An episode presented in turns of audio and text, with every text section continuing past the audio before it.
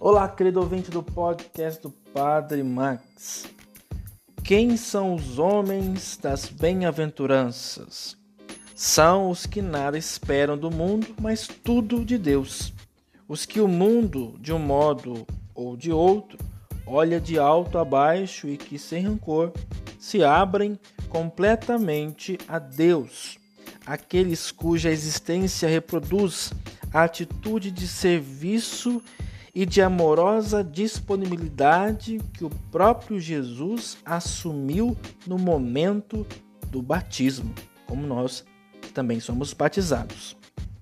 O Filho de Deus proclama: Bem-aventurados os que vivem como ele escolheu viver. Eles têm a atitude ideal para a expectativa do reino de Deus, mesmo para recebê-lo desde já como uma profunda alegria em sua existência terrena, muitas vezes pouco atraente. Deus os confortará, os saciará e fará deles seus filhos. Não se trata de algo rigidamente determinado, mas é força poderosa e dinâmica que Deus será para aqueles que dele necessitam e nele esperam.